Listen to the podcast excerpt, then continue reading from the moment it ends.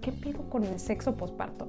Uno, está súper estigmatizado. Dos, todas mis amigas, así, te puedo decir, todas mis amigas que han tenido un hijo, todas están de acuerdo en que cuando tienes sexo después de tener un hijo, es más por la presión de decir, puta, es que ya, o sea, llevo tiempo sin, sin darle a este cabrón lo que se merece. Te puedo decir ahorita que no me siento cómoda teniendo sexo o que no tengo ganas y que me aguantes y que me digas de qué otra forma este, podemos cubrir esas necesidades que tienes, pero eh, que yo siga teniendo mi, mi posibilidad de decir, ahorita no quiero y ahorita no tengo ganas.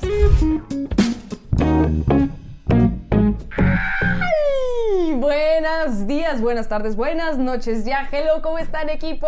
Bienvenidos a otra vez este podcast Buen Pedismo. Estoy súper contenta de estar aquí y claro que no puedo estar con un mejor invitado que alguien que nos va a hablar de Hoy es noche de sexo. Betsy, bienvenida.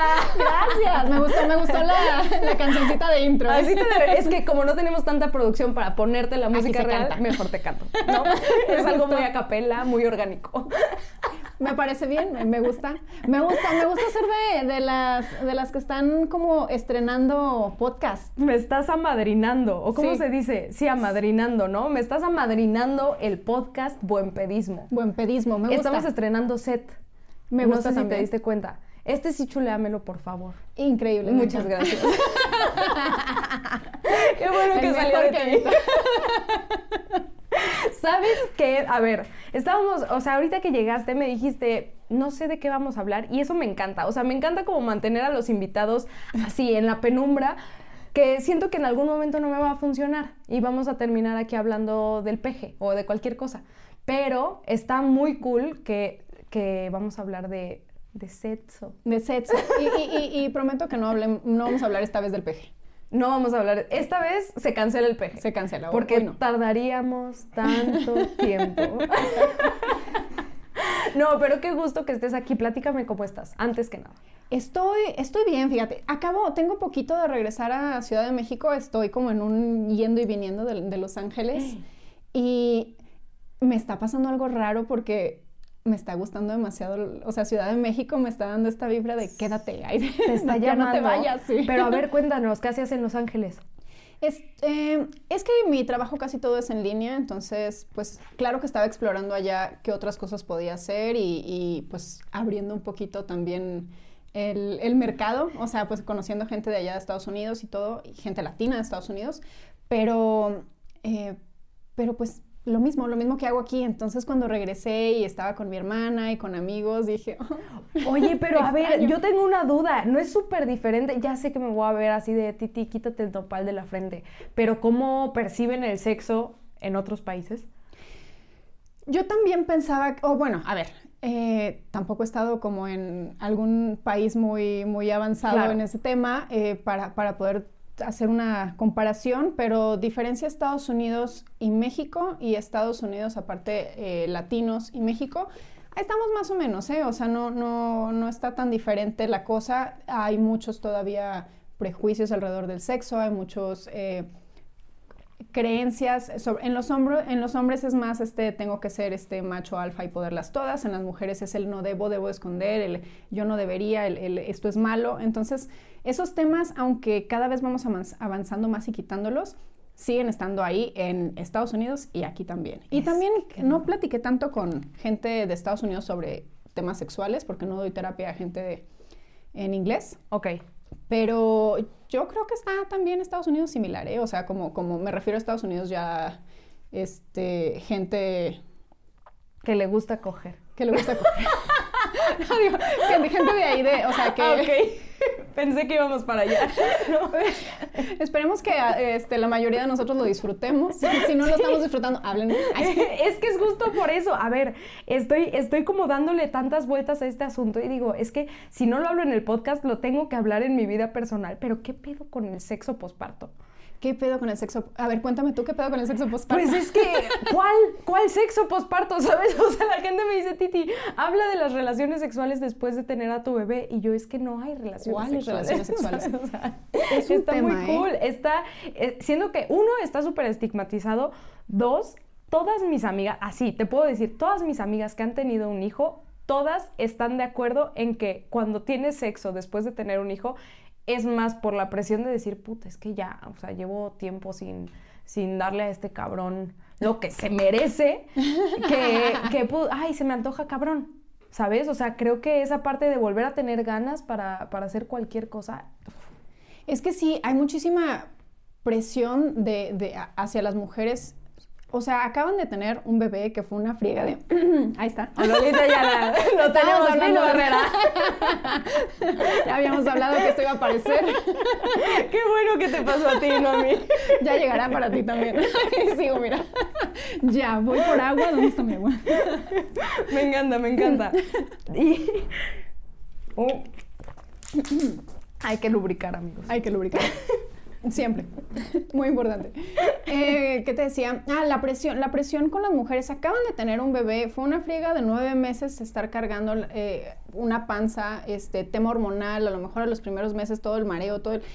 Desde ahí ya hay presión durante el embarazo de tener que tener relaciones sexuales. Para algunas mujeres sigue siendo cómodo, para algunas mujeres depende de en qué momento del embarazo están, porque a veces puede ser incómodo como el tengo náuseas, los olores me chocan como que estar teniendo relaciones sexuales no es lo que quiero ahorita. Y está bien. Y para otras a lo mejor es, bueno, es que me estorba la panza, es que ya me canso, es que no, pues ya no está a gusto esta, este otro momento. Es que sabes que, que siento que es súper común, que tenemos como este estándar. O sea, a mí lo que me dijeron fue de, vas a estar súper caliente en el segundo trimestre. Y yo entro al segundo trimestre y lo único que quería hacer era nada. O sea, era literal comerme un Kinder de Liz despertando, ¿sabes? O sea, eso es lo que quería hacer. No así como veía a Pedro y yo, ay, uh, uh. O sea, no fue como un tema hormonal para ese lado, pero escuchas tantas como historias de eso allá afuera que la presión siento que es más. Y si no estás ahí, espérate. Yo empecé a escuchar también historias de mujeres que durante sus embarazos, como no querían tener relaciones, los maridos fue de, bueno, pues yo necesito coger con alguien, entonces, pues si no es aquí, es en otro lado. Y creo que esa presión nada más te taladra el cerebro y cuando va a pasar es como, puta, lo estaré haciendo bien, va a pasar porque quiero o es por la presión. O sea, como que no te dejan nada más soltarte y disfrutar. Siempre tienes que tener un pensamiento que te diga por dónde. Y sí, eh, a ver, ese tema fuertísimo, que te, que te digan, que, te digan que, eh, que, es que necesitan y entonces lo tienen que conseguir en otro lado, pues bueno, ahí hay que checar porque estás con esa persona en la relación. O sea, yo ya le hubiera dicho, pues vas, con sí, vas, Dios te bendiga. Pero eh, sí hay que tener una como muy buena, digo, si es posible, ¿no? Si se dieron las circunstancias así de tener una muy buena comunicación con tu pareja para para el momento de embarazarse, que ya, que ya haya como una buena base eh, de comunicación y, de, y, de, entendimiento en la pareja de, te puedo decir ahorita que no me siento cómoda teniendo sexo o que no tengo ganas y que me aguantes y que me digas de qué otra forma este, podemos cubrir esas necesidades que tienes, pero eh, que yo siga teniendo mi, mi posibilidad de decir, ahorita no quiero y ahorita no tengo ganas. Y, pues también de repente sí tiene que ser como un lo siento mucho, pero pues tú no traes una panzota cargando, ¿no? O sea... Es que sí, no traes 23 kilos arriba. O este desastre hormonal que está sucediendo en tu, en tu, en tu cuerpo y en tu cabeza que, eh, que pues hace que no te den ganas o hace que te sientas incómoda o hace muchas cosas, ¿no? Entonces a veces sí tiene que ser así como que pues me aguantas, aguántame por favor porque ahorita no es el momento, ¿no? Ahorita no puedo. O sea, tú dirías que así, consejo cabrón, es tener comunicación. Lo primero es hablarlo. Sí, a ver, aquí ya estoy así muy en... No, me encanta. que se friegue, pero no, realmente y... Eh, lo, me acordé de, me acordé de una, de una amiga hablando ya de, de posparto que mi amiga se sentía, lo que tú, lo que tú dices, súper culpable porque, bueno, había tenido ciertos problemas en el, en el embarazo, además tuvo depresión posparto, eh, no en el embarazo, en el parto, tuvo problemas en el parto Em, y luego depresión postparto y muchas cosas. Y decía, es que me siento súper mal porque ya tengo mucho tiempo sin tener relaciones sexuales y siento que mi esposo pues está sintiendo incómodo, que se va a alejar, que se siente, em, pues más bien que, que, siente que le hace falta como ese, ese, esa parte, apapacho. Ese apapacho. Y un día solita, o sea, e, ella era una amiga, no era, no era terapia, solita se acercó y habló con él y él le dice, yo también tengo mucho miedo de empezar nuestra vida sexual yo también tengo miedo de lastimarte porque sé que te dolió, porque sé que viviste estas cosas. Entonces, los dos tenemos miedo. Y cuando se pudieron comunicar y decir así como que, a ver, los dos estamos en esta misma situación, ninguno de los dos sintió presión y entonces se fueron comunicando a, ok, vamos a avisarnos cuando el otro esté listo y, vemos si, el, si yo también y, de ahí partimos, ¿no? O, eso sí, bien importante, no se suelten por completo porque luego es bien difícil volver a tener intimidad. Me refiero a que si si de plano no quieres ni ver a la otra persona y se separan por completo y están nada más en una conversación de amigos durante nueve meses más todo lo que, lo que sea el posparto que te tome el volver a conectar con tu pareja, si nada más están de amigos y en pláticas de lejecitos y no hay estas caricias y no hay estos cariños y no hay estos besos, es un poquito más difícil volver a conectar. Es que siento que, a ver, hay muchísimas formas de intimar, ¿no? O sea, creo que toda esa parte de puta, es que no cogimos. Sí, no, no tienes que consumar el, el acto 100%, nada más puede ser como una conexión diferente y creo que esa es como la parte equivocada que nosotras más como mujeres, no quiero generalizar, pero sí más como mujeres lo tenemos muy clavado que es como puta, no, ni siquiera le voy a hablar bonito en el oído porque eso quiere decir que vamos a tener que coger. Eso, eso es un problema muy, muy grande, ¿eh? de, hombres y de mujeres, el mejor ni me le acerco porque qué tal que sí quiere y yo ahorita no quiero. Mm. Y entonces, eh, insisto, buena comunicación para que tu pareja sepa cuando eh, es nada más un apapacho y es nada más abrazos y es nada más besos o es nada más un faje, que los fajes están súper ricos y los dejamos morir ¿Por qué? Se quedaron en la secundaria. No, no sé por qué, pero no, tráiganlos al, tráiganlos al presente porque sí es bien rico y. Totalmente. O sea, el foreplay creo que está súper subestimado, ¿no? O sea, que dices, güey, construyelo, construyelo tantito. Pero ya una, o sea, el foreplay es como, o sea, lo, entendemos más, el juego previo lo entendemos más justamente como algo previo a ah, la penetración, ¿no? Claro. O, o sea, normalmente eso nos lleva, pero eh, el fajecito puede ser el faje o, este cachondeo o lo que sea, o sea, el toquetearse antes de, o sea, el toquetearse con tu pareja de la forma que quieras es puede ser sin necesidad de, que luego haya penetración, puede ser nada más por el, claro, por el, por el, por jugar y ya. Y eso lo, lo, dejamos como fuera porque ya ahorita el sexo, como ya podemos tener sexo después de cierta edad en secundaria, entonces ya, este, ya pues nada más es penetración, penetración, penetración y se nos olvida que hay muchas otras formas de jugar con tu pareja y de intimar con tu pareja. Como Eso, y de construirlo, o sea, que de repente llegas a un punto que es como, güey, a ver, no, o sea, no, no es como que me diste un beso y quiero coger, o sea, no funciona así, siento que es como más el rollo de, no mames, teníamos un, un punto en el que era beso y era miradita en el bar y salíamos, pero también creo que después de que tienes un hijo, tener todo esto es muy difícil. ¿Por qué? Porque los bebés se despiertan cada tres horas. Sí. ¿no? Entonces, es como, no mames, no mames, hay que correr y hay que coger. y, pues, y pues tenerlo así como, como una meta es súper depresión o es muy es muy cansado, es muy agotador el pensar que lo estás haciendo nada más porque es algo que tiene que pasar y que tiene que pasar rápido. O sea, no puedes ni siquiera darte chance de puta, a ver si se me antoja si nos damos unos besos, ¿no? O sea, es o lo planeamos ahorita y, ponemos las piezas en orden para que el bebé esté dormido justo cuando tú vas a tener una erección. O sea, está muy cabrón. Sí, sí, y por eso, y por eso es bien importante la, la, plática con tu pareja, porque a lo mejor en ese momento tú no quieres tener sexo, quieres dormirte porque por fin el bebé está dormido tres horas, ¿no? Entonces dices, yo aprovecho esta media horita para dormirme y al rato me levanto y tengo que preparar este, el biberón o lo que sea que tengas que hacer con, con, con el bebé que ya se va a despertar. Entonces, si prefieres en ese momento dormir, duérmete, es que, duérmete. Es... que suena tonto, ¿no? Es como, mm, ¿qué tal que tienes hambre? Pues come. Pues sí, pero de repente tenemos esta idea de que es algo que tiene que pasar, que no se puede enfriar, que si se enfría, recuperarlo es muy difícil. Y eso también es cierto. Sí es, sí es eh, algo que tenemos que cuidar que no se enfríe, pero insisto, no tiene, que, no tiene que ser necesariamente tener relaciones sexuales. A lo mejor es, oye, sí tenía toda la intención, pero la verdad es que me está ganando el sueño, prefiero echarme una siestecita porque no nos acostamos juntos. Me encanta. ¿Por qué no? O sea, que yo sé que en la noche duermen juntos también, pero a lo mejor en la noche ya es más como un sueño reparador y cada quien está por su lado después de un tiempo en una relación, pero a lo mejor al principio, eh, a lo mejor en estos ratitos puede ser así como que, ¿por qué no? Nos damos unos besitos, nos dormimos abrazados y esa es una forma de conectar.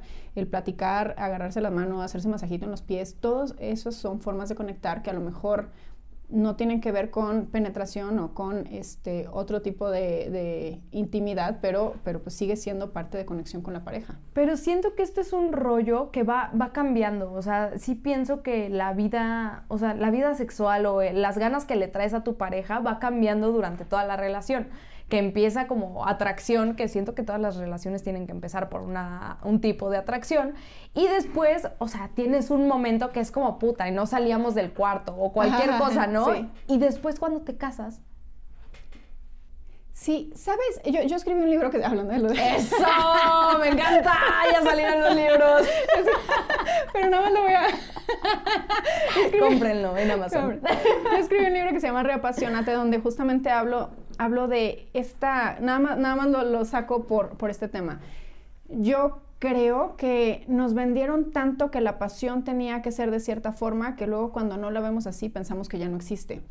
Y la pasión no, siempre va a estar arriba, este, tiene como subidas y bajadas, que sí cuando está abajo a lo mejor hay que trabajar para volverla a subir, pero no quiere decir que la pasión, porque luego tenemos estas eh, ideas de, ¿quieres dejar de tener sexo? Cásate, ¿no? O este, eh, todas estas frasecitas que nos han dicho a lo largo de nuestra vida, que luego nos casamos.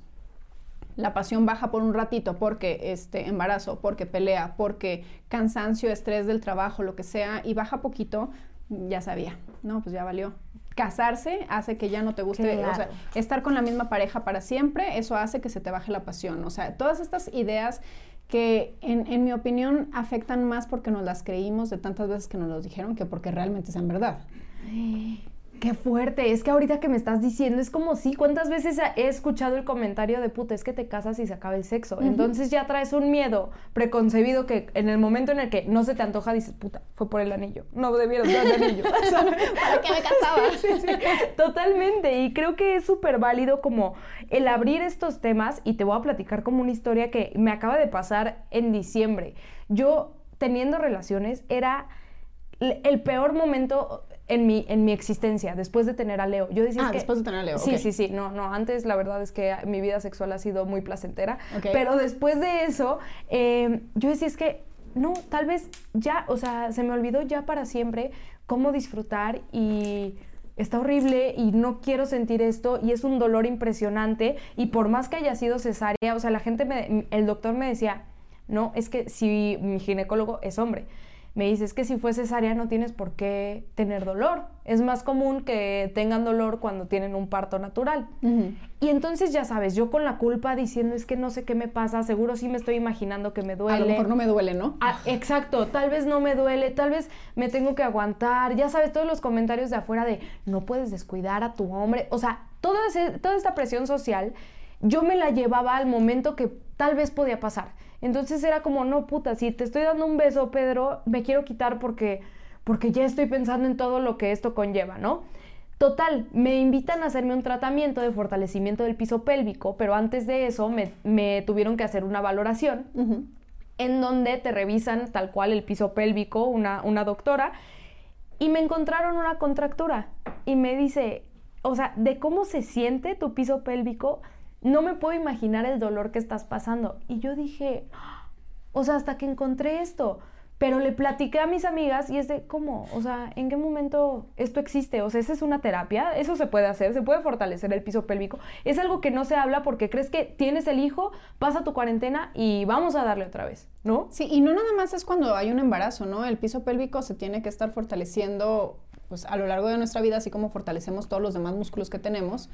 Eh, los ejercicios de Kegel, que seguramente han escuchado por ahí, son para fortalecer esa parte de tu cuerpo, porque normalmente no vas al gimnasio a, este, pues, a trabajar esa zona específicamente, ¿no? y entonces eh, hay, que, hay que estar, aprender a fortalecer eso, pues, si se puede diario, hacer como estas contracciones, y aparte lo puedes hacer aquí sentada, pues, o sea, ni cuenta se da la ¿Lo gente. estás haciendo? Lo estoy haciendo. Yo, yo eso también dije, lo estás haciendo.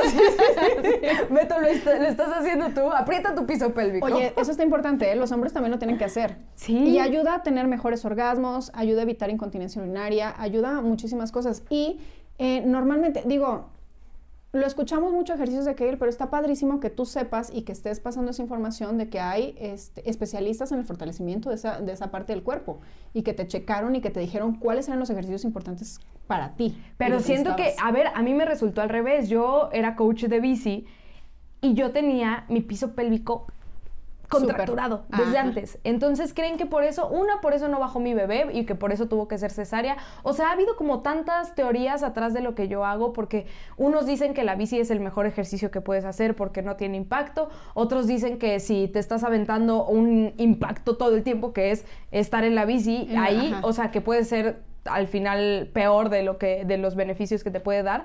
Y yo decía, es que por qué, o sea, fue muchísima culpa para mí el haber tenido una cesárea. Yo decía, ¿qué tal que me pude haber esperado más? ¿Qué tal que sí fue mi culpa por no querer bajarme de la bici a tiempo, por estar dando tantas clases, por, o sea, son como muchas cosas alrededor que yo decía es que lo único que ya quiero ahorita es que no me duela. Y, ni siquiera me pudieron hacer el tratamiento porque dentro de la valoración me dijeron, es que esto está durísimo. es como si haces fuerza, exacto, es como si haces fuerza con un músculo que está contracturado, lo vas a lesionar, ¿no? Pero, eh, ¿era un fisioterapeuta, una fisioterapeuta? No, ¿quién me, me hizo una ginecóloga la valoración y los que te hacen el tratamiento son fisios. Son fisios, ¿no? Sí. Eh, bueno, ahí sí, digo, ellos son los expertos en, en, eso no tengo, no tengo ni idea de qué se, hubiera tenido que hacer, pero pues supongo que iba, que necesitabas, ¿y no te dieron un tratamiento para relajar? Sí, claro, o ah, sea, justo estoy, estoy como en ese rollo, pero a lo que iba con, con esto es que no hay información, o sea, que para mí fue como un descubrimiento que dije, güey, ¿cómo no había dado con esto? Y cómo no conocía, ni nadie me había platicado de que esto existía y que es real. O sea, como que hasta ese momento yo validé mi dolor. Que dije, güey, o sea, le hablé a Pedro y yo, güey, por esto me duele. ¿Puedes creer que por esto me duele? Ay, sí te dolía. Sí, claro que me dolía. ¿Ves? O sea, dolía. Y sabes que siento, ahorita traigo este triple, o sea, digo, fuera del tema, pero, pero, y, y no, al mismo tiempo, este es creo que lo peor que le puedes hacer a una persona es que empiece a, dudar de su intuición o de, su, o, de lo que está sintiendo en su cuerpo. Cuando te empiezan a hacer dudar de que algo te duele, o sea, creo que es lo más cruel que le pueden hacer a alguien. ¿Cómo que no te va a doler si tú lo estás sintiendo? Claro, no, y aparte, a ver, no hay un como estándar de dolor, ¿no? O sea, hay gente que yo veo que la mayoría, me van a decir, Titi, no generalices, no generalizo, pero la mayoría de los hombres cuando les da gripa, es un, es un show brutal que dices, güey, te está dando gripa, pero no, ellos se han de sentir muy mal, o al menos mi esposo se ha de sentir muy mal cuando le da un pequeño catarro y se quiere morir, ¿no? Que yo digo, güey, nosotras aguantamos el parto, nosotras aguantamos absolutamente todo, pero tienes razón en esta parte, que no, no hay realmente como una regla que digas, no, güey, no estás llegando al dolor aquí. Ajá, entonces no, te duele tanto, no, ajá, no se vale que, que te quejes. Sí. Y, y, no, o sea, qué horrible, qué horrible que no te, que no te permitan decir, es que algo está mal y, y, y, luego entonces pasa que, vaya, que vamos con un médico y nos revisa y dice, pues yo en, lo que yo estoy revisando todo está bien y entonces dices, bueno, pues todo está bien, yo creo que estaba loca. Eso. O loco y entonces te regresas a tu casa con el mismo dolor de siempre y nunca encuentras una solución en lugar de estar yendo, ok, tal vez él no era el especialista con el que tenía que haber ido, entonces déjame intento estas otras cosas, ¿no? Totalmente. Hablando de dolor, pero también está en un tema eh, emocional, en un tema de este, lo que quieras hacer con tu vida, este, cuándo o cuándo no tener relaciones sexuales, o sea, todas esas cosas es bien. Y, digo, es un, a lo mejor por eso me estoy yendo más a, en, el tema de relaciones sexuales eh, del embarazo y el posparto de, güey, tú decides cuando tú quieras, porque traigo mucho este rollo de, hazle caso a lo que tú necesitas pero no debemos dejar tampoco, o sea, tampoco debemos de soltar y dejar morir ahí a nuestra pareja, ¿no? O sea, es, es pero a ver, ¿cómo encuentras ese balance? O sea, ¿en qué momento tú dirías, no, sí, a ver, me quiero dormir, pero ya, o sea, el güey es mi roomie, entonces tengo que acercarlo. ¿Cómo, cómo tú dirías, ve este límite? Pues Insisto, creo que tiene que ver mucho con comunicación y que como, como pareja ustedes encuentren ese punto donde los dos se sientan cómodos, porque yo te puedo decir así como que no, pues a ver, este, duérmete y que él se aguante, o a lo mejor puede ser, o eh, oye, este, no quieres tener relaciones sexuales, pero a lo mejor, pues, este, sexo oral puede estar rico para los dos. Okay. y tú dices, ay no, que, o sea, eso también me da flojera, yo me quiero dormir. Ok, entonces duérmanse abrazados. Para el hombre a lo mejor te dice, no, eso no es suficiente para mí. Entonces el chiste es como pareja de verdad decir, ¿dónde estás tú? ¿Dónde estoy yo? Y luego encontrar ese, ese punto donde los dos nos empecemos a medio sentir cómodos. A lo mejor de repente en una relación también no se puede siempre mitad y mitad. A veces en una relación, pues uno se va a tener que aguantar por un ratito, ¿no? Y a lo mejor a ti te toca tener eh, un poquito más de ¿cómo se, cómo se dice esto? Eh, como tú tienes el poder de decidir porque al final tú eres la que tuviste este parto y este, eh, este, este embarazo y este parto, como pues tienes más fuerza tú para decir, bueno, hoy no quiero y hoy estoy cansada y a lo mejor tú, y aparte tú tienes que amamantar, por más que los, los hombres estén como muy presentes en, en el cuidado de, de, ese bebé y en, y en apoyarte durante el embarazo, de todas formas no es lo mismo. Tú viviste claro. pues mucho mayor cansancio, mucho todo. Es que siento que si, si estás esperando todo el tiempo que los planetas se alineen, que estés del mejor humor, que tu bebé haya dormido ocho horas, como que nunca va a estar tampoco la, la situación perfecta para que esto pase, ¿no?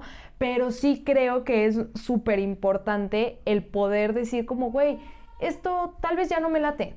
O sea, creo que después de haber tenido un bebé, muchas cosas que antes yo decía, sí, güey, a huevo, es esto nasty, ¿no? Ajá. Y, y, que después de tener a mi bebé es como, no, tal vez necesito construirlo más. ¿Por qué? No tengo idea, pero con la lactancia te resecas de todo el cuerpo, de todo el cuerpo. Y es algo que, una, otra vez, yo no tenía idea. Dos, yo decía, ya, me sequé por siempre. Tres, es que no me estás prendiendo. No, o sea, que son tantas cosas que tienes que estar considerando que es como, no, a ver, si quiero construir por acá, bueno, igual y puedo platicar. Em, ¿Sabes qué? Es que ahora lo que me late más es que me des besos en el cuello. No sé, o sea, como toda esta comunicación de, de abrirlo tal cual, o sea, de poder decir, ya no me late cualquier cosa. A ver, te platico, tengo una amiga que a la prepa, ya sabes, en la prepa tú dices, no, ¿por qué no he tenido un orgasmo? Si ya, o sea, soy sexualmente activo y todo está increíble y la chingada. Y es porque no conoces tu cuerpo, no conoces qué es lo que te gusta y tal, ¿no? Llega mi amiga y nos dice que a este chavo, al que conocí, un chavo más grande, le gusta, le gusta cortarme. Entonces llegó cortarme con cortaditas aquí en el pecho. ¿Y ella lo disfrutaba? Es lo que todas le preguntamos y ella no, pues no está tan chido. La verdad es que no me encanta, pero pues si a él le gusta, pues va. Bueno, las cortadas llegaron hasta un punto en el que ya se volvió peligroso. ¿Sabes? Porque al güey le gustaba ese trip. Y yo pienso como es que hasta qué punto tienes que aceptar algo que no te gusta. Que, o sea, te van a quedar cicatrices de qué estás hablando y que no estás disfrutando nada para que el otro diga, ah, sí, lo logré. A ver, en, en una relación, eso sí, y pero me voy a regresar tantito a, una parte que hablabas de eh, ahorita me gustan cosas diferentes que antes. Eso está padrísimo. En, en, en, la vida vamos evolucionando, vamos cambiando, nos van gustando cosas diferentes. En la sexualidad es igual. Eh, nada más tener cuidado que no tenga que ver con esta... Ah, lo mismo que decíamos de, de el sexo después del matrimonio o el sexo después de ciertas cosas que son cosas que nos van metiendo a la cabeza.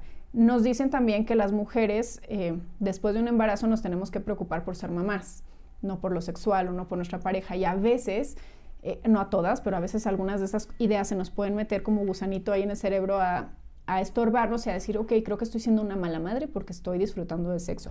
O este, creo que estoy siendo una mala madre porque me gusta el sexo rudo. O yo debería de ser más pura, más buena, más lo que sea. Qué duro. Igual de parte de los hombres que puedan pensar eso de su pareja, que también pasa mucho. Entonces nada más un, clavadito a, tu interior a ver si realmente eh, es porque hoy te gustan cosas diferentes, que eso está súper legal y está bien y pedirlas es bien importante. Eso que dices, me gustan ahorita cosas más suaves, ahorita me gusta, ahorita no tan rudo. Y eso es porque simplemente mi gusto cambió a este o en este momento de mi vida disfruto más estas cosas. A lo mejor al rato te vuelven a gustar cosas más intensas, más rudas o, lo que sea. Eh, y eso en cuanto, a, en cuanto a, cambios de gustos. Pero luego hablabas de esta amiga que hacía cosas por su pareja. Sí es importante de repente ceder, Sí es importante de repente decir, bueno, estaba por ti y tú de repente vas a hacer cosas por mí.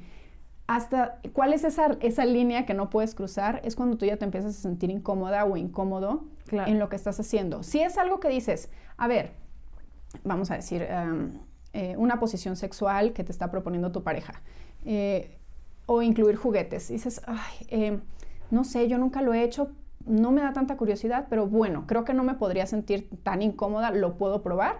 Entonces vas, pruébalo porque tu pareja te lo está pidiendo y entonces está bien que de repente digas por sus, o sea, porque él o ella también disfruten, pues yo voy a hacer un poquito, porque no todo es como yo quiera y no todo va a ser tan bien como él o ella quiera. Claro. Entonces es un poquito y dices, va, lo voy a probar. Si en el proceso te sientes incómoda, tengan una palabra de seguridad, lo mismo que en el BDSM, en, en el sadomasoquismo, este, tener una palabra de seguridad y saber decir, ya no me está gustando, ¿no? O sea, como aquí ya le paramos, ya no me gustó el juguete, este, hazlo para allá. Eh, si son cosas que de plano tú dices, no, esto jamás me, o sea, jamás me atrevería a hacerlo, pero bueno, siento que luego se puede enojar o me va a dejar o entonces se va a ir con otra o otro o lo que sea, ahí esa, esa línea es la que tienes que tener cuidado porque luego empiezan a, aceptan, por ejemplo, no sé, abrir la relación cuando era algo que no querían, pero es para que no se vaya, ¿no? Y entonces, ¿qué pasa? Que eh, abren ahí una caja de Pandora que es un desastre en la relación y termina siendo lo mismo que hubieras dicho que no, ¿no? O sea, 100%. O sea, ahorita que estás diciendo esto, a ver, cuando, cuando regresé de, de Nueva York, yo venía este, en este plan de, güey, súper libre y todos contra todos, me encanta. Sí, ya sabes, o sea, yo venía en un plan como muy, muy abierto, según yo. Y, justo yo porque pensaba que todo lo que me habían enseñado yo lo tenía que desaprender, o sea, yo entré como en este rollo de desaprender absolutamente todo, entonces me di chance de un chorro de cosas y que yo peleaba mucho con esa parte. A ver, yo en, en una, eh, tenía una pareja y justo estábamos en una fiesta y me dijo, ¿sabes qué, Titi? Me quiero agarrar a esta chava, o sea, ya era mi novio, me quiero agarrar a esta chava. Y yo, pues vas, y entonces cuando vi que se estaban agarrando, dije, mm, creo que no. O sea, creo que mi límite no estaba ahí y yo por jugarle al chingón estoy permitiendo esto, que realmente no, pero es algo que, que yo no me di chance de decir que no desde antes por estarle jugando al... Pues, ¿qué tiene? Hay que abrir la relación. Si tú me puedes decir esto, pues adelante. ¿no? A ver, eh, también está padre que hayas experimentado y que, y que hayas revisado hasta dónde están tus límites y ahorita sabes que eso ya no te gustó. Y tampoco, o sea, tampoco está mal echarse para atrás, ¿no? Decirle, oye, ¿sabes qué? Eh, siempre no me gustó, o sea, aquí, aquí párale, ¿no? O sea, ya, ya te diste tus besos, o sea, fue en una fiesta, entonces estaban agarrando en la fiesta, no, no había pasado todavía nada más. Entonces puedes decir así como que ya, hasta aquí, ya mejor no, me arrepiento, y luego platicarlo y ver qué querían los dos en la relación, ¿no? Si él quiere una relación abierta y tú no. Claro, pues bye. Pues bueno, bye, ¿no? Este, o, ver si ya están en una relación como un poquito más estable, donde el decir bye no es tan fácil, pues entonces llegar a puntos medios de cómo lo podemos trabaja, o sea, cómo, cómo, podemos estar a gusto los dos con esta idea de, eh, de probar relación, claro. o sea, una relación abierta. Yo lo que pienso que también es súper importante es no tener tantos como como límites mentales, o sea, como decir, no, puta, no, eso yo jamás, jamás, o sea, de que un trío, no, no, no, nunca. Es como, a ver, no, eh, hoy no lo tendría. Igual y hoy no se me antoja porque no estoy en ese momento, pero no te digo que en 5 años, 10 años, que esté todo el tiempo con, la misma persona, diga, ah, pues igual y podemos experimentar para este lado. ¿Cuáles serían las reglas de este, de este trío? No sé si has visto la peli de, ¿cómo se llama? Propuesta indecorosa. Ay, no me acuerdo si la vi. Mames. A ver, te voy a platicar. si la viste, seguro, seguro te vas a acordar. Es de esta pareja que es Demi Moore con el güey que sale en Zombieland, que no me acuerdo cómo se llama, que un güey, que es Michael Douglas, no me acuerdo quién sale del millonario, pero un güey les propone eh, darles un millón de dólares por quedarse una noche con ella. No dice por tener relaciones con ella, le dice, te doy un millón de dólares por nada más pasar una noche. Va a ser un rollo en el que puedes o no aceptar. Total, esta pareja está súper enamorada, pero tienen pedos de lana. Ajá aceptan. Y ya no te quiero contar más por si la ves. Porque, porque la, si la veo va a estar buena. Es que está buenísima. Es que yo ahí dije, güey, ¿hasta dónde puedo ser así de libre? Y hasta dónde ya no me late. Porque yo he tenido mucho ese problema. Vengo de una, una familia muy tradicional en donde es sexo hasta el matrimonio. Este, no, ¿cómo van a hacer estas cosas? O sea, como muy tradicional que para mí fue muchísima falta de información al respecto. Y mi rollo de aprender fue experimentando. O sea, literal era así, pues me lanzo y a ver qué encuentro por aquí. Que una, no quiero educar a mi hijo así, pero así fue como yo lo aprendí. Y ya se me olvidó qué te estaba diciendo. Pues en, estábamos hablando de la película, Ah. de la película y hasta dónde estás dispuesta. Ah, justo eso. Te digo que yo me peleaba con mis ideales y mis límites por decir, no, si a mí me enseñaron que no se hace, pues lo voy a hacer, sí, a huevo. Y cuando me di cuenta que para mí no estaba chido, o sea, para mí, yo pienso como, güey, si tú puedes, si tú puedes tener relaciones de poliamor, de adelante. Pero yo no quiero esto dentro de la mía. Pero ha sido un proceso muy fuerte de entender, ¿no? Sí, sí, y, creo que, o sea, creo que hablaste de una cosa muy importante que es la educación que tenemos. A, ve- a veces el, poder, de- más bien el, el tener que decir que no, o en tu caso que fue el voy a experimentar lo más que pueda para, para ver qué me gusta y qué no, eh, viene porque no tuvimos esa oportunidad al momento de ser educados en, en temas sexuales. Como eh, yo vengo de una escuela también católica, de una familia también muy, pues vengo, yo soy de, de Torreón, es una ciudad chiquita, entonces eh, como que allá es que el que dirán muy importante. Entonces, eh, todo eso te limita y te hace que empieces a tener como conflictos en tu vida sexual y aquí creo que ya en mujeres este, tra- tratando de, de- de liberarnos y de ser un poquito más abiertas en lo sexual es el justo el, a lo mejor no lo tienes que experimentar tal cual, pero el tratar de analizar cómo te sentirías tú en diferentes situaciones y el experimentarlas a lo mejor en tu mente. Una cosa bien importante que platicaban hace poquito en una fiesta que fui de, de una marca de juguetes sexuales eh, sobre las fantasías. Las fantasías no necesariamente se tienen que llevar a cabo, entonces aprovecha tus fantasías para ver qué cosas te gustan y qué cosas no. Y las que se, o sea, hay unas que se pueden quedar ahí en fantasías, hay unas que dices, ni, ni de fantasía me excitó, y hay otras que dices, bueno, va, voy a probar. Y de todas te puedes arrepentir. O sea, de todas te puedes echar para atrás. Me- no arrepentir, me refiero a echar para atrás como decir, siempre no me gustó. O sea, ya, no, ya no quiero hacer esto, pero ya lo experimentaste y, y no pasó nada. Si experimentamos nuestra vida sexual, eh, mientras sea, Cuidándote. eso, mientras sea responsablemente, que no te pongas en situaciones de, de- de riesgo con una persona que no conozcas o sin cuidarte o eh, también, o sea, tu cuerpo, también... eh, mientras no tengas esos problemas, todo lo demás se vale. Y se vale experimentar y luego cuando, cuando descubras que te gustó mucho o que no te gustó, no hay nadie para juzgarte más que tú ahí. O sea, tú eres la que te juzgas. Es que ese es el rollo, e- ese siento que es el rollo más importante de todo este pedo, el juicio que nos tenemos entre nosotras mismas. O sea, es tan cabrón. Hace poquito una amiga me dijo, güey, tengo una fantasía muy cabrona de acostarme con alguien que no sea mi esposo.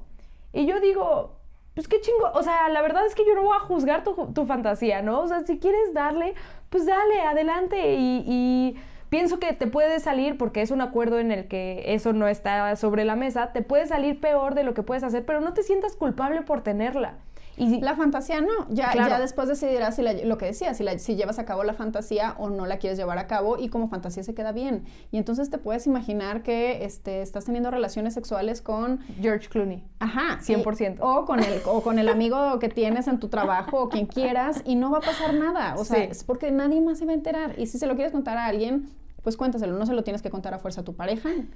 Eh, No lo hagas. no, de, preferencia, idiota. de preferencia no se lo cuentes. pues. A menos de que sea parte del juego, ¿no? O sea, hay- Claro. hay, personas que les gusta saber que su pareja está teniendo relaciones con, con otra persona. Y si no quieren dar ese paso en la relación, como de, uy, de verdad vamos a abrir esa puerta y empezar a tener relaciones sexuales con otros, se puede quedar como fantasía Sí. entre los dos. Y entonces platicar de, uy, estoy con esta otra persona y empezar a inventarle este cuento de que estás con otra persona, hablando por teléfono, mandándose mensajes, y tú estás en tu sala de que tomando tu, tu copita de vino, ¿no? Con O tu sea, pijama. Claro. Sí, 100%. O sea, a mí. O tu a ver, masturbador. exacto, sí. Me voy a confesar. No, no mames, te tengo que enseñar una foto. Ve esto, por favor. Es que justo, justo, esta sí la tienen que poner, ve, la tienen que poner, este, ¿dónde está? No me puedo tardar mucho porque luego me regañan. Pero. No, no mames. Es que justamente con este rollo que dices de, de tu masturbador, yo digo, "Ah, es algo que tengo súper estigmatizado, que digo, no, estaría muy mal, pero A ver. Ve por favor, ahorita les voy a mandar la foto para que vean y ve lo que dice. Si te lo sacas Sales volando. Ay, me, me acuerdo de esos Barbies, eran lo máximo. Como Barbie, como Barbie mariposa, ya sabes cuál es, Beto. No sé si te tocó jugar Pero- con ella, seguro sí. Sí, seguro sí, si te lo sacas y ¡pum! O sea, pero... Pero justo como todo este rollo que, que traemos como muy en la mente, que es como, no, a ver, te vas a una sex shop. Yo jamás había ido a una sex shop. Eh, la primera vez que fui a, a, una fue en Canadá. Yo estaba, la verdad, un poco alterada por alguna sustancia recreativa. Y las sex shops de Canadá son realmente otra cosa. O sea, yo dije, ¿cómo alguien puede meterse esta cosa con venas que además le ponen una cosa? yo decía, yo me la he pasado espectacular haciendo como todas estas cosas y, como cagándome de risa al respecto. Que digo, güey, en algún momento lo haría. No, la neta no. O sea, esto no. Respeto un chorro a la gente que lo hace y a mi amiga que le cortaban. Es como, güey, nada más cuídate. O sea, entiendo que puedas decir que no, pero di que no. Sí. Sí, bien importante que no, que, no, que no crucemos esa línea donde ya nos sentimos incómodos en lo sexual, porque a ver, no nos lo estamos pasando bien nosotros y nuestra pareja o, la persona con la que estemos, pues, o personas, tampoco se la están pasando tan bien porque están viendo tu cara de ansiedad de, de, de, sí, de, ¿qué está pasando? No, estoy pasando padre aquí. Entonces, no lo hagan a fuerza porque no sirve de nada. No calienta al otro, no te calienta a ti. Entonces, y siento que escala o no. O sea, que al principio es una cortadita y que después, como mi amiga, ya traes el, o sea, de verdad, sangre ahí, cabrón. Sí, sí, sí. Y, y, si no te gustaba la cortadita, imagínate conforme van avanzando en, en estos juegos sexuales. Porque aparte, cuando, a lo mejor al principio que una, una, persona nueva pues te, te, te, propone algo, lo hace de despacito, ¿no? Así como que, oye, ¿qué tal si te hago una mini cortadita? Y luego a lo mejor sí, como dices, va a evolucionar a lo que realmente le excita. Sí, totalmente. No siempre es así, a lo mejor nada más le excitaban las cortaditas, pero, este, pero puede pasar. Y entonces si tú aceptaste algo que no te gustaba, pues, o sea, sí, te, te arriesgas a... Sabes, a mí, y me preguntan mucho como, Titi, ¿cómo le haces para no celar a Pedro? Y pues Pedro pues es conocido por ser esta persona del medio, muy guapa, la chingada, ¿no? Y eso sí, nunca lo he dicho antes, pero a mí me prende cabrón ver que le tiren el pedo. Me mama, es como, mm, te está tirando el pedo esa buenota, mm, yo me lo voy a comer al ratito. Es mío, se viene conmigo, sí. como, que, ese rollo, pero es también porque he tenido chance de decirle a él, güey, me prende esta parte, pero hasta ahí. O sea, si tú empiezas con un rollo de, ah, sí, nos vamos a... O sea, ya no, ¿no? Y creo que el tener ese límite me ha costado cuernos, me ha costado un chingo de trabajo y me ha costado un buen de decepciones amorosas, que es horrible. Sí, y hasta en la misma relación, o sea, digo, con Pedro ya llegaron a ese punto donde, donde ya él sabe hasta dónde puede llegar en ese, a lo mejor coqueteo o a lo mejor permitir que la otra persona le coquetee, pero pues sí, también eso es un proceso y no necesariamente el tener mini errorcitos que no lleguen, obviamente, a una infidelidad, a lo mejor, pero el tener errorcitos, o sea, puede ser como, hey, espérame, ya te pasas. Justo a mí, a mí también me, me, gusta mucho eso. Yo no entiendo la gente que dice, es que no me gusta que sea guapo, porque entonces me van a dar muchos celos. Yo digo, me encanta que sea guapo y saber que viene conmigo. Pero justo me acaba de pasar este, hace, hace no mucho con un chavo que estaba saliendo que estábamos con este juego de sí, que, que te tiren la onda. Bueno, como que empezamos a salir y era así como, sí, tú ve y habla y yo voy y hablo. Pero estábamos en, nada más jugando y de repente le hice una chava así como que, qué bonitos pies. Y yo, y... A, ella no me gustó. ¿No te gustó lo de los pies? No por los pies, ¿eh? Porque me decía de que los pies, los pies que yo, no. Me cayó gordo que tú le dijeras a ella algo. Porque ah. entonces sí ya le estás coqueteando. Es muy, o sea, yo también voy a ir con qué buena. O sea, es diferente que ellos le coqueten. Claro, para mí, para mí lo padre, y pero yo esto lo tuve, o sea, digo, también este, hasta ahí se quedó, o sea, ya no, ya no, ya no hay como continuación de la historia para ver cómo, cómo seguíamos como pareja todavía. Pero, eh, pues para mí era como, ok, me encanta que las chavas se te acerquen y me encanta que estés por allá platicando con mis chavas. Tengo cero pedos, yo estoy acá platicando con mil güeyes, pero ya en el momento que tú le coquetes a ella, ahí ya no me mm. gusta. Pero qué difícil, porque es como, güey, ¿cómo esperas que yo sepa eso? ¿No? Ah, no, por eso te digo que es, una, es, es un eh, ir aprendiendo en tu relación hasta dónde se valen cosas y hasta dónde no. Y entonces de repente ves este tipo de cosas de, oye, ya te pasaste, le dijiste que tenía muy bonitos pies.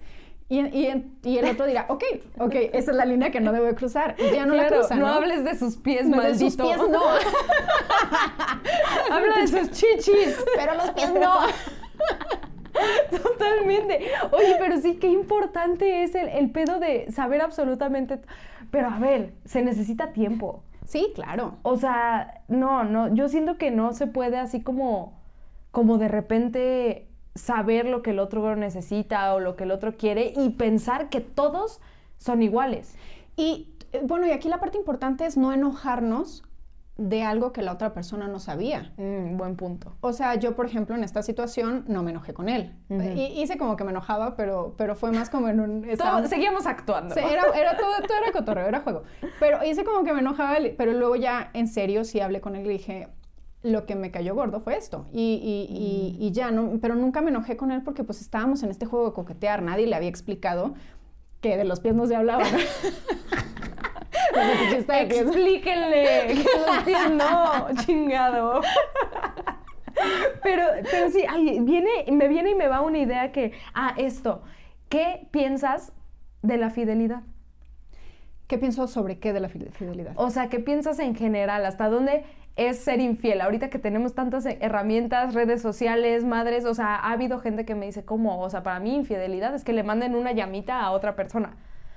Infidelidad tal cual como definición es romper con los acuerdos que se tienen como pareja. Y aquí es bien importante justo esto que estamos platicando, el poder explicarle a tu pareja, porque todos tenemos una idea de lo que es fiel y lo que no, y, o sea, de, lo que es ser fiel y luego cuando ya te cruzaste esa línea. Por ejemplo, mandar fueguitos. Por ejemplo, para mí mandar fueguitos es, o sea, yo le mando fueguitos a mis amigos que salen muy bien en la foto, pero es mi amigo, mi amigo y nada más. Pero eh, a lo mejor que se bese con alguien, para mí ya es infidelidad, pero para otra persona no. Y esto no puedes esperar tampoco que tu pareja se lo sepa. Ok. No te vas a esperar a que los haga, pero es entonces... que sí, es que como lo dices desde antes. Lo platicas así tal cual. Si están hablando de, oye, si están poniendo sobre la mesa en una relación el qué onda, ya nada más somos tú y yo, si nada más somos tú y yo, ya no vamos a salir con nadie más, ok. ¿Qué significa no salir con nadie más? Ok. Sí, o sea, mandarse mensajitos eróticos este, por, por Instagram, por DMs, para mí es no. Ok, entonces es no. Oye, si le mando fuegos y si les dan like, no, para mí eso sí. Ok, no, a ver, esto ya no te lo concedo, ¿no? Así de. Claro. Tener amigos para mí es infidelidad. A ver, no. No, eh, hasta relájate. ahí. Ajá. ¿Qué tanto, o sea, bueno, qué tal que salimos amigos y amigas siempre? O llegar a acuerdos, ¿no? Eso se me hace Es que siento que hay un chorro de, de formas de empezar a verlo muy tóxico. O sea, real, el punto de me pasó que empezando con Pedro, yo dormí con unos amigos que literal son amigos porque no había camas y porque estábamos muy pedos, pero para mí siempre ha sido como, güey, yo soy más de tener amigos hombres y que no me los tengo que agarrar y que no tengo que hacer algo. Y, me marcó Pedro y me dijo, esto no, o sea, por más que confíe en ti, por más que sé que eres una vieja poca madre y que tienes muchos amigos, esto a mí no me late. Y como que yo estoy en un rollo de, no, porque voy a ceder, o sea, ¿cómo? ¿No? Que viva la panocha, arriba las mujeres, o sea, ¿sabes? Que te das cuenta que es como, pues, ¿hasta dónde? ¿Hasta dónde vale la pena como eh, echarme esta batalla? Y hasta dónde tienes un poco de razón y estoy viendo por dónde ves, o digo, por dónde vas con esta, con esta petición de que no vuelva a pasar. O sea, creo que sí es importante el saber hasta dónde estás dispuesta a ceder. Sí, a lo mejor en esas situaciones es un poquito preguntar, ok, ¿qué fue lo que te incomodó de que yo hiciera esto? ¿no? O sea, ¿qué, ¿cuál es la parte que realmente te molesta? Que me durmiera con amigos, este, que estuviéramos en la misma cama, que eh, no había ninguna otra mujer. O sea, ¿cuál es la parte que te incomoda y cómo la podemos resolver para que yo pueda seguir haciendo un poquito lo que yo he hecho siempre y, te explica. También a veces tiene que ver con... Eh, a ver, si yo creo que, eh, vamos a voltearlo para que no se parezca de mujer y hombre, este, si, si yo como, como mujer creo que, creo que las mujeres no pueden ser amigas de los hombres, entonces yo cuando veo que mi novio se acuesta a dormir nada más con su mejor amiga, a mí me va a causar problemas, porque yo creo que las mujeres no pueden ser amigas de los hombres.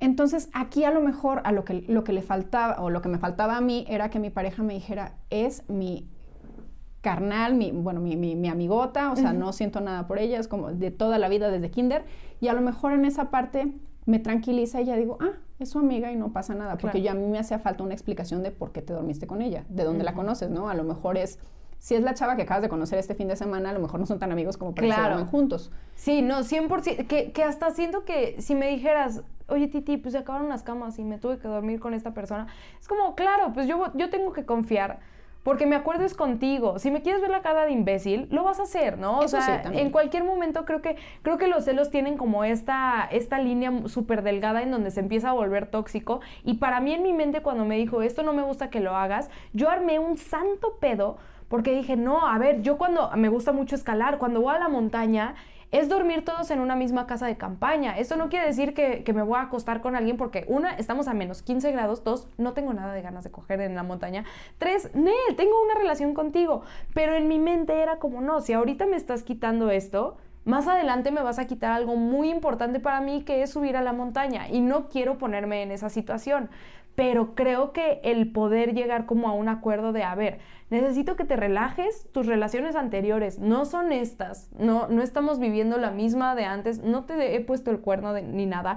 Y si te quiero poner el cuerno, te lo voy a poner y te voy a avisar que ya no quiero estar contigo. O sea, creo que eso es como neta una terapia para los celos muy cabrona. ¿no? Sí, y el problema con la, con, la confianza es que es algo que eh, se tiene que ir construyendo poco a poco, más si vienen de relaciones donde la confianza se, rompió, ¿no? O sea, que, se, que, alguien los lastimó, las lastimó en, en, relaciones anteriores, esa confianza de la forma que sea, ¿no? De infidelidad o de me dijiste mentiras o de lo que dijiste que ibas a estar aquí y no estuviste. Claro. Todas esas cosas que afectan en la confianza, luego volver a construirla con una nueva pareja es difícil. ¿Es trabajo de la pareja? No, es trabajo tuyo, personal. O sea, tú tienes que ir a terapia, tú tienes que ir a trabajar todas esas cosas porque, como dices, tus relaciones anteriores, anteriores no soy yo. Pero, eh, pues sí puedes apoyar a tu pareja eh, en los celos, el, siendo esa persona en quien se puede confiar y, en, y, en, explicarle este tipo de cosas de, si eres una persona que para ti la, fidelidad es muy importante, entonces hazle saber a tu pareja lo importante que es y al principio no te va a creer, pero poco a poco va a ir entendiendo que sí, que tú cuando dices que estás en tal lugar, estás en tal lugar, que sí, cuando tú dices que es tu amigo, es tu amigo, no es tu ex, ¿no? O sea, es... Claro. Todas estas cosas que van, que van siendo pruebas de esa confianza que esa persona te puede tener, ayudan que, insisto, te hace falta también a la persona trabajar en su, en, su seguridad y en, la confianza que le tiene a, las nuevas personas, pero, pero pues puedes ayudar un poquito con eso. Y el, y el encontrar personas que también tengan tu misma idea de lo que es la fidelidad. También eso es importante. Uf, siento que, es que, a ver, aquí siento que ya pasó mucho tiempo para cuando empiezas a tener esta plática. Yo por eso digo, las pláticas importantes, mientras más creces, más pronto las tienes que tener. O sea, es de, güey, yo relación abierta, semana uno, no voy a esperar a que nos casemos para decirte que quiero tener una relación abierta, ¿no? Exacto, sí, sí. Es que está muy cabrón. Eh, y yo no sé por qué le tenemos tanto miedo a a, decir las cosas desde el principio como, oye, será muy rápido para hablar de que quiero tener hijos, será muy rápido para hablar de que eh, yo no quiero este, casarme nunca o yo quiero una relación abierta o este, lo que sea que, que, sea que consideres importante para planes a futuro en una relación que a lo mejor tiene una semana. Bueno, pues es que, porque si no, si, si, tú lo que quieres es una relación formal o una relación abierta y ya estás conociendo a otra persona que también te gusta, pues es momento para, para hablarlo. Y si a la otra persona no le late, claro. pues es un gran momento para decir, bueno, ya me voy. Gracias, sí. O decir, la verdad, ahorita no tengo tan claro lo que quiero contigo, porque no seguimos como, como viendo qué onda y más adelante te contesto, ¿no? Pero siento ya que, sabe. Siento que el rollo de, de no querer intensear y otra vez me voy con el rollo de mujeres y hombres, pero para nosotras es como, no, va a creer que le estoy intenseando si le, dijo, si le digo que no quiero tener hijos. Y llevamos una semana saliendo. Para mí es como, no mames, no quieres tener hijos, dilo de una vez, porque, o sea, si te esperas pasan 10 años, pasan 5 eh, años y de repente que salga esta bomba de información, no se me hace justo. Y a veces no tiene que pasar tanto tiempo, ¿eh? O sea, ¿qué tal que se empiezan a enamorar porque ya no llevan una semana, sino que llevan un mes o llevan tres y de repente sale esa conversación y es de, digo, nunca es demasiado tarde para decir, ah, ok, no eras el tipo de relación que quería tener, pero pues, o sea, se hubieran evitado tres meses de, de a lo mejor estar en una relación donde no querían, que no iban hacia el mismo lado. Claro. Eh, digo que lo de intensear, intensear, este, pues también depende de cómo lo plantees, ¿no? O sea, yo no te puedo decir en la semana uno que me quiero casar contigo y que te vayas acomodando a eso y a ver si quieres o no, porque apenas se están conociendo, pero sí puedes como empezar a hablar de tus planes de vida futuro. Claro, el decir me quiero casar, a ver, no contigo, me quiero casar, se me Ajá, casar. Me quiero casar algún día cuando encuentre a la persona correcta, eh, pero a lo mejor estoy en el proceso de buscar esa persona correcta. Y entonces si tú no estás en el mismo barco, pues hazte para allá, ¿no? Es que qué cabrón, a ver, hace, yo, yo que mis historias, ya nos tenemos que ir, ¿verdad, Beto? Pero... ¿Me estás corriendo? No, diciendo, sí, ya, por favor, te lo seco, ¿no? no, pero me acuerdo que, que cuando yo conocí a Pedro, yo estaba con el corazón destrozado, o sea, yo acababa de salirme de una relación con la que había vivido con mi ex y yo llegué con Pedro diciendo, güey, nos lo vamos a pasar chingón, va, o sea, va a estar muy cool, no me cayó también la primera vez que lo vi, salimos, fuimos al teatro, de ahí nos fuimos a su casa con unos amigos a, a platicar y a chelear. Y ya estando en su casa, él me dijo, es que yo quiero, o sea, a mí me encantaría encontrar a la persona correcta y me encantaría enamorarme y formar una familia y la chingada.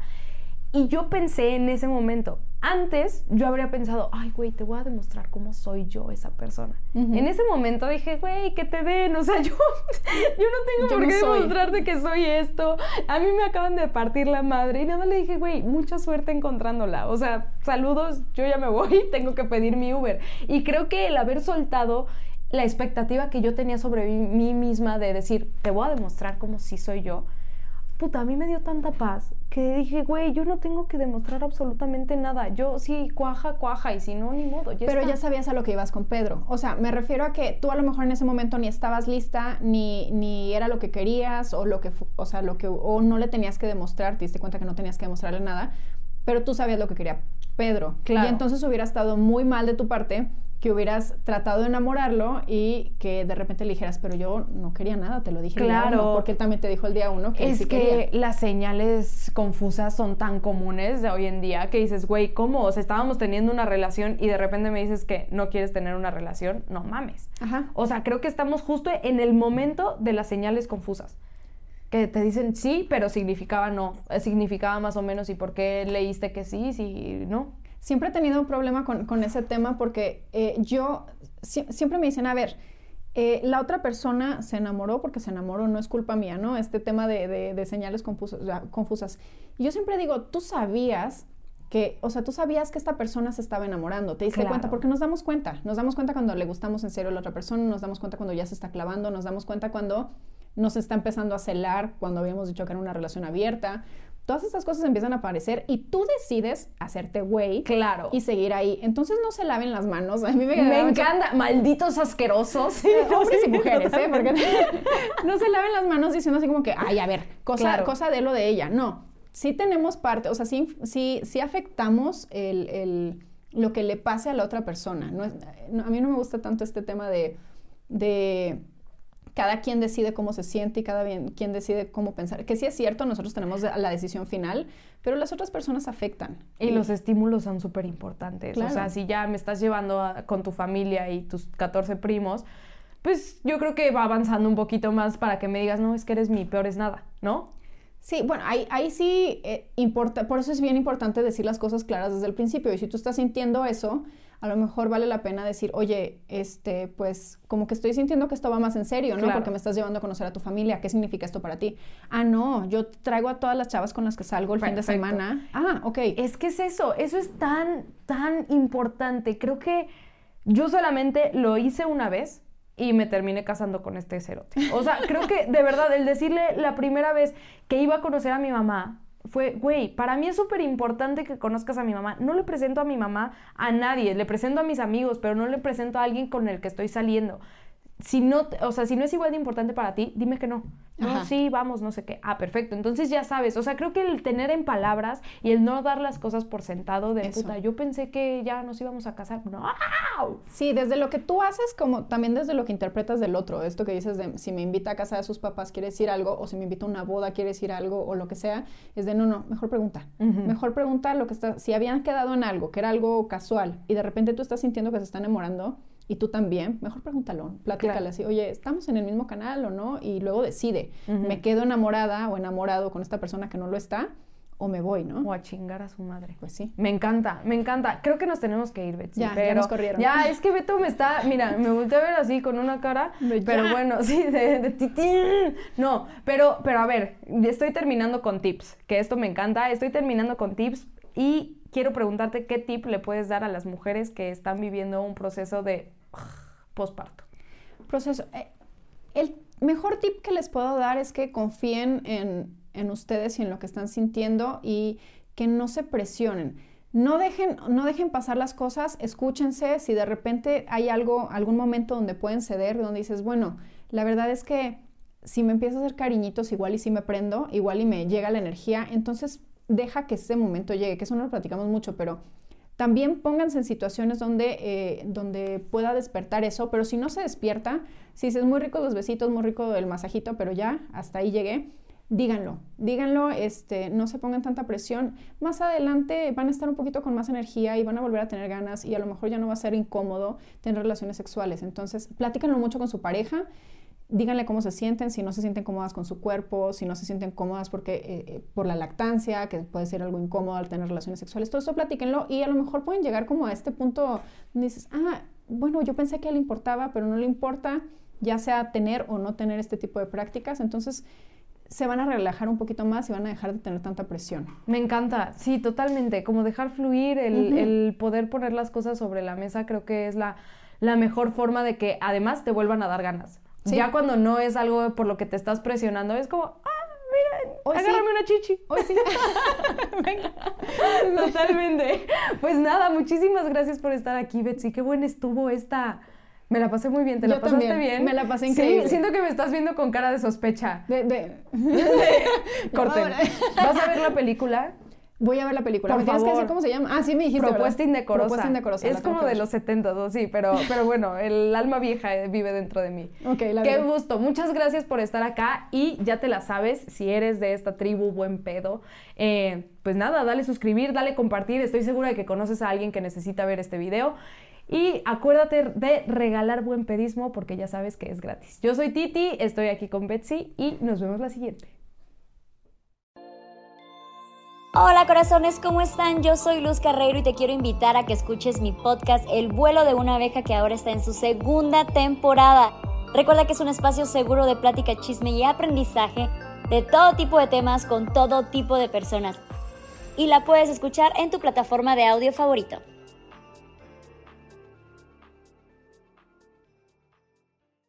It is Ryan here and I have a question for you. What do you do when you win? Like, are you a fist pumper? a woohooer, a hand clapper, a high fiver. I kind of like the high five, but if you want to hone in on those winning moves, check out Chumba Casino. At ChumbaCasino.com, choose from hundreds of social casino style games for your chance to redeem serious cash prizes. There are new game releases weekly, plus free daily bonuses. So don't wait. Start having the most fun ever at ChumbaCasino.com. No purchase necessary. BGW. Void were prohibited by law. See terms and conditions. 18 plus.